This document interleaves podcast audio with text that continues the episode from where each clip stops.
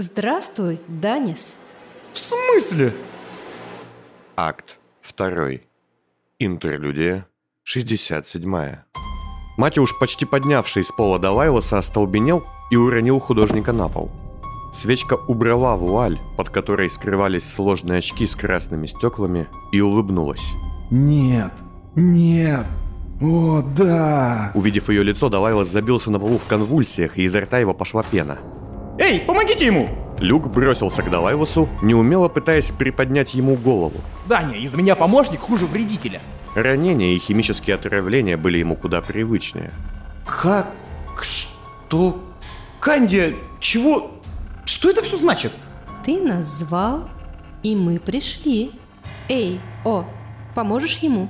Секунду. Сказал оранжевый и, приподняв Люка за талию, отставил его в сторону. Эй, не навоз тягаешь. Ласков будь. Но оранжевый уже подхватил Далайлоса и положил его на диванчик, принявшись оказывать помощь. Матюш отошел от свечки на шаг, вглядываясь в ее лицо. Это все шутка? Ты?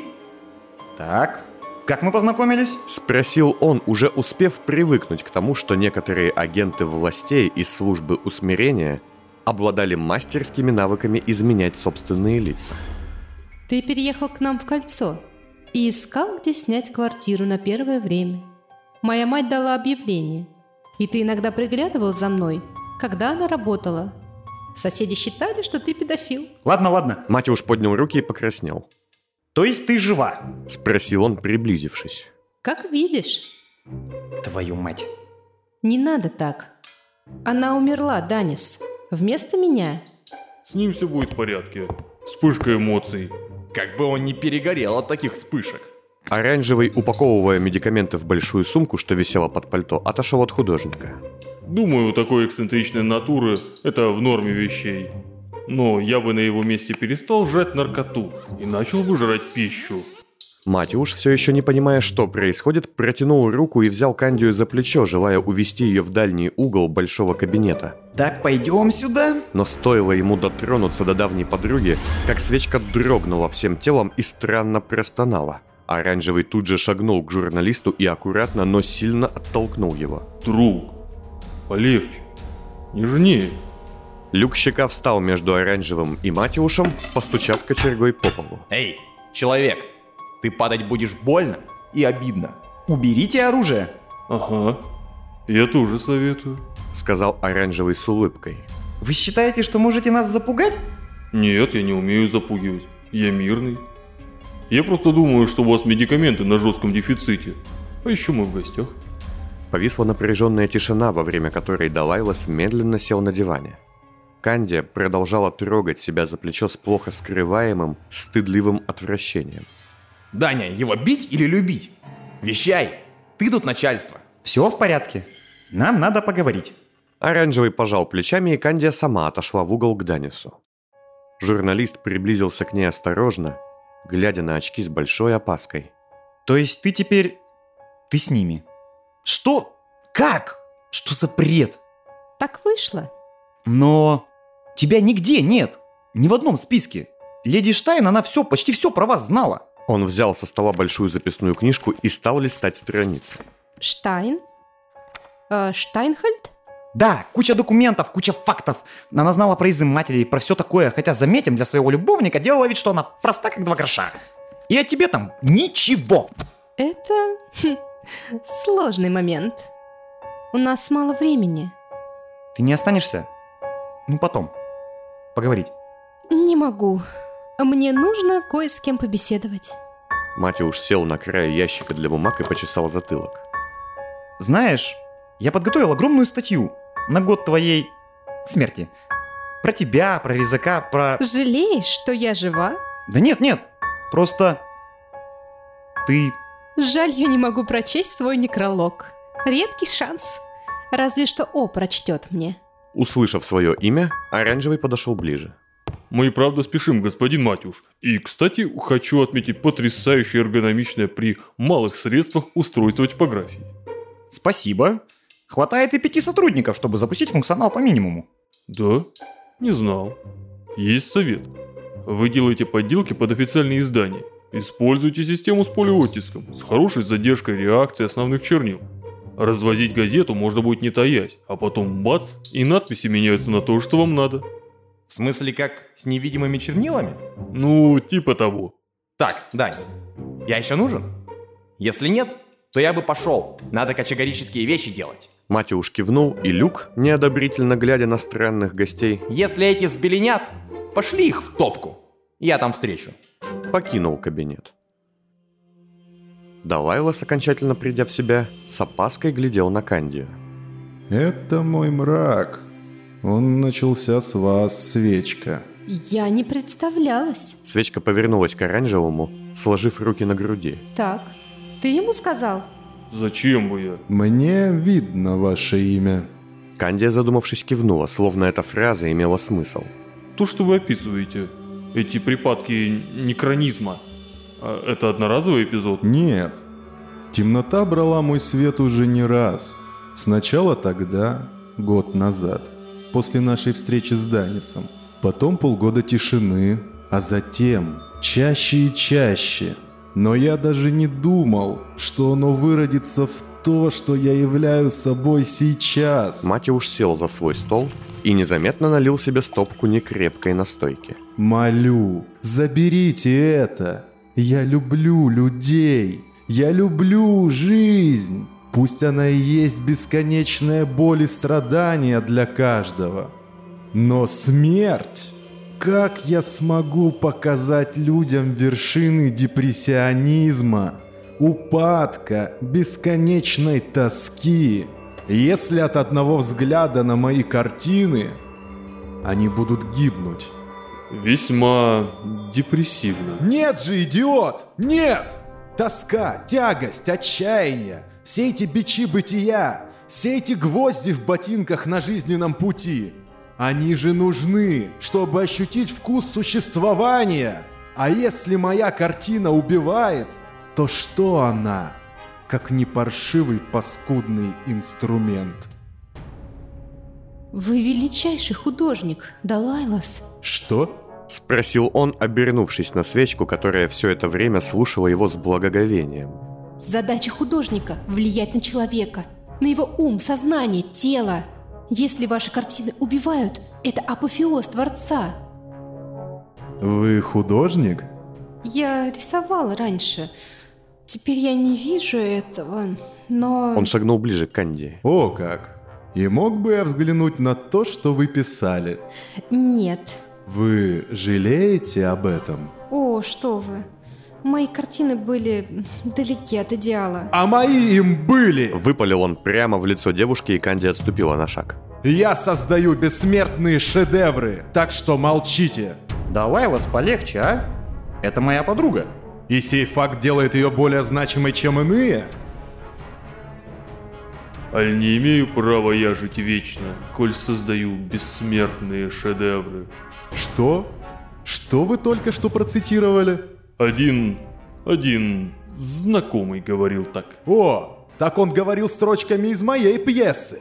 Я творю нетленные образчики подлинного таланта. Я смущенное вдохновение. Я наглая, чванливая сволочь, мнящая себя и небезосновательно гением современности. А вы, толстый, ну-ка скажите мне, сколько людей в столице? Я не толстый, я впечатляющий, а ты нет. Вежливее будь художник, а то я тебе сейчас синяков подрисую. Опять повисла тишина. Матюш задумался, выпить ли еще, позвать ли Люка или вмешаться. Но оранжевый, вздрогнув, внезапно смутился. Извините, не моя манера. И вы простите, это просто мрак, темнота, мгла. Из него растет зло, ненависть. Продолжайте. Так сколько? Более 30 миллионов. И это значит, что на мои картины смогут посмотреть всего лишь 30 миллионов раз? От вашего раздутого эго сейчас стены погнутся, давай вас. Я понимаю, вы гений современности и прочее, но убавьте пыл. Фу, Матюш, как мерзко осознавать, что вы все мое нытье воспринимаете на полном серьезе. Но итогом скажу. Заберите из меня этот мрак, эту дичь. Я творец. Для кого-то величайший. для кого-то очередной биомусор. Но если я не смогу творить и буду знать, что в моих руках смерть, я буду не лучше, чем убийца с ножом, чиновник из правящей элиты или производитель винтовок. А эти три типа людей – самое тупое и мерзкое, что есть в мире. Знаете, я это, пожалуй, запишу. Стойте, а, а вдруг... Но Матюш уже записал фразу и даже прочел ее. Уже поздно. Записал. Не умер. Вроде бы. Не знал, что вы так не любите власть. Само явление власти мне не омерзительно, но то, что сейчас, просто не лезет ни в какие рамки. Чтобы понять, как работает правительство, представьте себе, что вы поставили над собой начальником ленточного червя. Отлично, продолжайте. Матюш вновь принялся писать. Стойте. Ну не портите мне... Стоп! И он замер, глядя в сторону двери. Там, уже открыв походный ящик художника, стояла свечка, медленно доставая холсты. Это те самые картины? Одни из них. Кандия, положи. Красная. И я должна взглянуть. Отвернитесь. Далайла с силой повернул оранжевого спиной к девушке и замахал руками перед Данисом, а затем шагнул к свечке. Стоп. Там не хватает картин, я вижу. Найдите, кто их украл, и отвернитесь, я сказал. Повисла тишина, в которой было слышно лишь как похрустывает холст. Матюш смотрел в стол, а оранжевый смотрел на Матюша. И? Как? Да никак. Я же слепая. Масло хорошо лежит, холст качественный, грунтовка дрянь. Оранжевый заухмылялся, а Далайла, сбросившись к свечке, вырвал из ее рук полотна. Дайте сюда. Все, начинайте. Я не могу ждать. Я хочу взять краски, кисти и раскрасить стены вашей гибелью. Вы понимаете? Может оказаться так, что ваш талант не ваш. И я это узнаю. Или забирая то, что вы хотите потерять, я заберу все, целиком. Ну, выбирая между тем, чтобы рисовать картины, убивающие людей, и тем, чтобы не уметь рисовать вовсе, выберу второе. Шикарный человек. Стукнутый, как я, притолку, но шикарный. Идите сюда. И оранжевый, без лишних слов, схватил Далайласа и начал душить его до потери сознания. Что вы делаете? Уцепляю. Так быстрее. Все, Он бросил обмякшего художника на диван. я им займусь, а вы ведите ее к пленному. Нет, о, можно мне? Он, он интересен. Если с меня началось, ну, ну, в общем, я хочу. Ладно. Как представлю, что у меня будет рефлект рисования, так вздрагиваю. Да брось, ты нарисовал красивого коня, пока мы ехали. А, коня? Ну, ну ладно. Правда, э, правда, это был филин. Стоп, а как Все, ты... все, все, на выход. С этим лучше разобраться побыстрее, пока мы не начали печатать газеты со смертельно смешными карикатурами на власть. Идем. Оранжевый вышел наружу, но Данис на миг задержался. Я надеюсь, Кандия, ты понимаешь, во что ты ввязалась? Нет, а ты? Я рад, что ты жива. Он шагнул к ней, чтобы обнять, но девушка отстранилась с видимой неприязнью. Не надо, Данис. Я тебя обманула все же. В чем? Я умерла. Ох, какие все драматические, слов нет. Ты не понимаешь. Ну да, куда мне, колумнисту буковок за художниками духа? Сев на стул рядом с художником, свечка осторожно вытащила шприц, несколько раз глубоко вздохнула, а затем чуткими пальцами нащупала глаза и медленно ввела иглу. Неужто моя роль была лишь в том, чтобы доставить тебя к нему? Далайлас сидит на огромном троне из механизмов, запахов, звуков и красок, стоящем в центре пустоты. Он опустил подбородок на руку, упертую в колено, и глядит в никуда глазами, из которых вылетают и уносятся вдаль черные слезы. Из головы его в разные стороны торчат холсты, на которых изображены сотни, тысячи его действий, пристрастий, навыков и талантов. Неужто моя роль была лишь в том, чтобы доставить тебя к нему? Свечка шагает ближе, вглядываясь в один из самых больших холстов, абсолютно черный, исполосованный лезвиями, кровоточащий. Стоит ей вглядеться в него, как он тут же разворачивается и втягивает ее в себя, подобно дыму.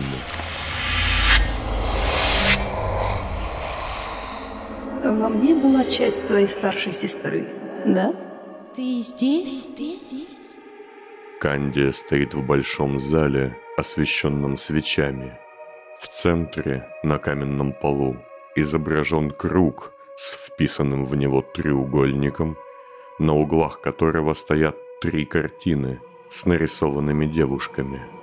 Первая наполовину мертва, нижняя часть ее иссохла и напоминает черный скелет, окутанный зеленым туманом. Она пустая? Да, но все зависит от того, мать или нет.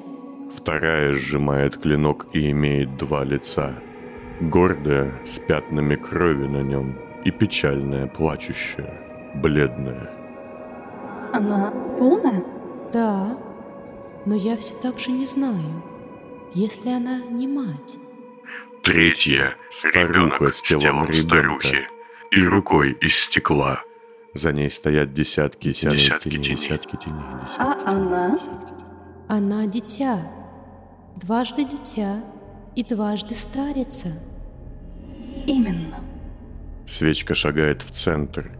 Там, в середине треугольника, сидит на полу и водит рукой по холодному камню желтая. На ее голове нет волос, а в глазах застыл ужас счастья. Во мне всегда было это. Рифма, образ, мастерство. Оно огромное. Просто было заперто. Она стала ключом. Но как славно знать, что наполнен я был изначально. Дмитрий Бейзе старший, известнейший пропагандист. К вашим услугам. Сказал Матюш Оранжевому, указывая на испуганного человека, что еще недавно в блаженном пьяном неведении спал. Да? Не знал. Не люблю прессу и политику. Час правды, инфограмма «Молния столицы». Ни разу не видели? А, это? Ясно. Вам нужен его талант? Не хочу хвастаться, но... Почему вы... Тупой вопрос, конечно, но почему вы не стали охотиться на меня? Канди, красная запретила. Заказчик хотел вас, не скрою, но его переубедили. Матюш невесело улыбнулся. Был бы красивый поворот, хотя, конечно, литературно банальный. Впрочем, знаете, Симонов велел мне не мешать тому, что вы должны с ним сделать. Но я, пожалуй, запрещаю вам. Интересно, почему? Этот человек использует свои таланты на благо ваших врагов. Потому что... Тут бы мне придумать что-нибудь элегантное, но я весь словарный багаж оставил в сегодняшней статье. Потому что... Честнее было бы его убить, с точки зрения профессиональной этики, ясное дело. Меня приучили к тому, что жизнь ценнее всего, даже таланты. Просто для некоторых это синоним. Оранжевый поглядел на журналиста. А что бы вы сделали, Данис, если бы узнали, что ваш талант был вам введен, и он чужой? И спросив это, он шагнул ближе. Данис отступил. Что вы имеете в виду? Было видно, как занервничал журналист. Да ладно, выдохните. Просто нагнетаю красок. Не хотите, как хотите.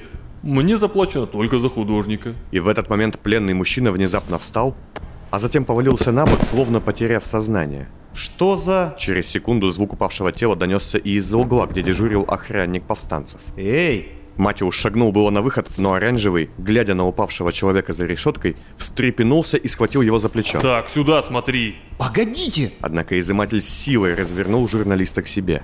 Сюда смотри, сука, пока тебе кишки не выворотил, мразь, зубами рожу отгрызу. Матиуш, не на шутку перепугавшись, отскочил и выхватил маленький пистолет. Назад! Оранжевый, наклонившись, поглядел на оружие. Назад! Так, это первый калибр? Меня этим не убить. Включайте тревогу. Страха хватит на какое-то время. И он спешно зашагал на выход сам. Это сонница? Опять? Она самая. Стреляйте, орите, важен именно страх. Агрессия, адреналин, но только не ужас, не паника. Та, что не была мне матерью, сказала, Встань против тьмы, сдавившей свет земной. Пусть вспыхнет старость заревом заката. Не гасни, уходя во мрак ночной, Ведь гибели твоей уже известна дата. Свечка, обнаженная, лежит на темной дымчатой софе, а желтая медленно пишет картину, обмакивая кисть в большую колбу, которую когда-то передала Кандии. То, что я дала тебе, помнишь?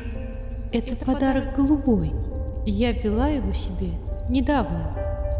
За спиной желтой то и дело порхают летучие мыши, сделанные из лезвий, и открываются в нигде глубокие зубастые пасти. Тебе больше неким читать. Тебе больше неким читать, да?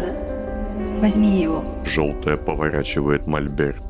На нем искаженными цветами изображен кабинет Даниса, в котором свечка лежит на полу возле Далайлоса, а оранжевый медленно склоняется над ней.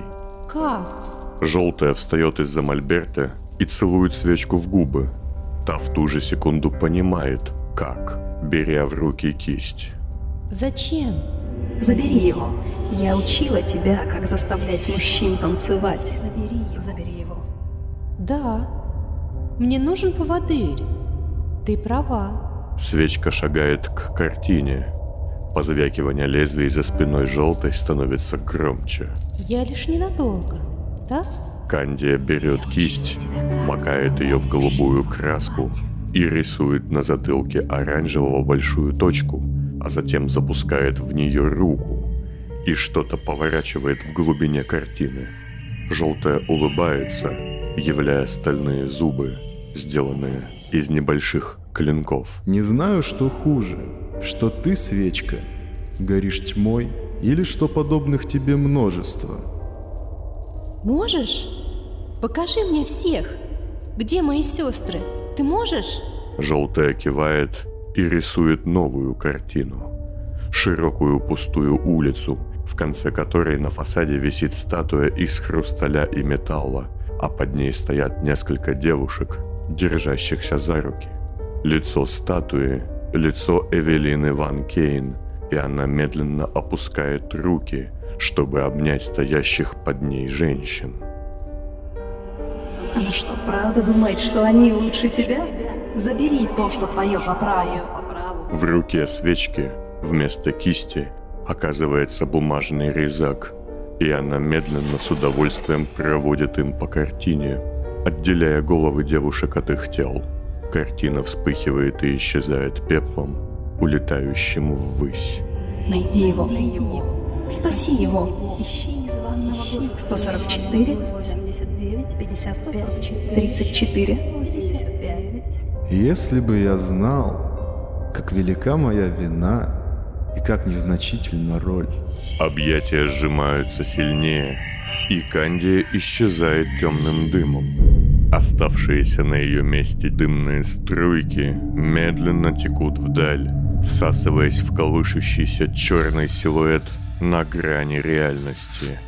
Все вокруг начинает распадаться и блекнуть, словно это забывают. Ты здесь, да? Пользуешься, пока я заперта. Пока я в тенях, в сетях, слепа, слабачье. Желтая изгибается, словно у нее болит каждый сустав, каждый мускул, и кожа на ее теле начинает трещать. Знаешь, что мне нравится? В этой тупой, запутанной истории длиной в два десятка лет все так перемешано и связано, что гибель даже одного персонажа ломает всю твою систему. Ну иди сюда, сраный ты мог. Желтая выбрасывает вперед медную руку, ногти на которой становятся лезвиями, но не может схватить нас. Ты погаснешь, свечка, и я опишу это в бессмертных шедеврах. Ты жалкий пафосный обмылок. Ничтожный персонаж функция, выработавший свой потенциал. Как ты смел? Думал, я не увижу? Желтая делает шаг к художнику, вырастая с каждым движением. Ее кожа рвется, падая на пол кусками холста и гнилого мяса. Из-за спины ее поднимаются крылья. Тебе обязательно это все описывать, воронка. Обидно быть низложенным до столь мелкой птахи птицы такого полета, да? Нет. Так молчи. Не зли, у меня хватит зла на каждого из вас. И начнем с рисовальщика. Желтая встает перед художником, который не видит ее или не хочет видеть. Из-за ее черного металлического тела поднимаются и расправляются Расправляются. Убогая фиксация. Ты же здоров сам. Молчи. Вот как надо. Из-за ее гибкой и стройной спины, схваченной в ловушку меди и боли, поднимаются и расправляются крылья. Крылья из ужаса, рук и клинков, что одинаково режут плоть и бумагу. На ее лице еще нет глаз, а рот, наполненный змеиными клыками, немного приоткрыт, и оттуда сочится кровь и яд. Я подумала было, что вот оно. Выход через тебя, через ее тень. Но нет, ты оказался трусом. О, точно. Заменю-ка я ее. Она острым, как сарказм, ногтем, сдирающим кожу с легкостью грязи, меняет последнюю букву в татуировке труп на груди художника. Он даже не морщится. Всего одна буква, а как меняется смысл? Знаки и сраные символы. А ты такой дар и так просрать. А ведь за твои последние картины, стихи, куски озарения люди будут теперь глотки рвать друг другу. Особенно за ту самую картину. Потом я поняла, плевать. Ты свел меня с ней, а это куда лучше. Но ты осмелился изобразить меня, меня, бесполой труп. Она заносит крылья и обрушивает на лицо Далайласа тысячи бритвенно-острых ударов, стирая художника в кровавую пыль.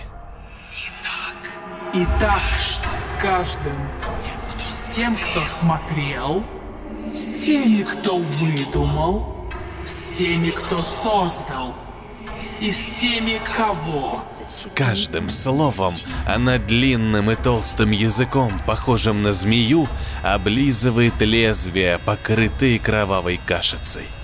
А потом с тобой, конечно. Где ты? Она выискивает черный колышущийся дымный столб, водя руками во тьме, но не может его схватить.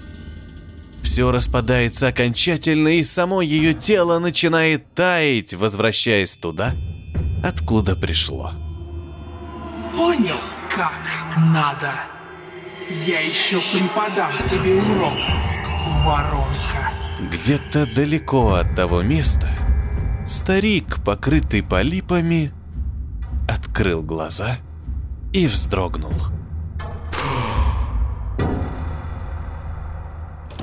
Канди! Канди, открывай! У нас проблемы! Люди засыпают! Надо бежать! Матюш подвой сирены вбежал в свой кабинет, где уже стоял оранжевый, безвольно глядя в пол. Свечка сидела в углу, улыбаясь во всю ширь, и руки ее были в крови. На диване лежал Далайлас, и лицо его было исполосованное резаком для бумаги. Ты что творишь? Э, это не я, не я. Матюш подскочил к Далайласу, проверяя пульс. Жив! Нужен врач! Он обернулся к оранжевому, но его лицо не выражало никаких эмоций. Вой сирены заполнял все вокруг. Так, ты идешь со мной! Нет, нет, Данис! Никаких нет, я уже 10 лет, Данис! Оранжевый молча подошел к журналисту и схватил его за шею, отрывая от земли. Ты теперь мой? Оранжевый кивнул, продолжая душить Матюша. Нет, не убивай его. Оставь. Назад. Изыматель бросил Матюша в стену, и тот упал без сознания. П- Прости, здоровяк. Я отпущу тебя попозже. Хорошо? Уходим. Выведи нас отсюда. Ненавижу это кольцо.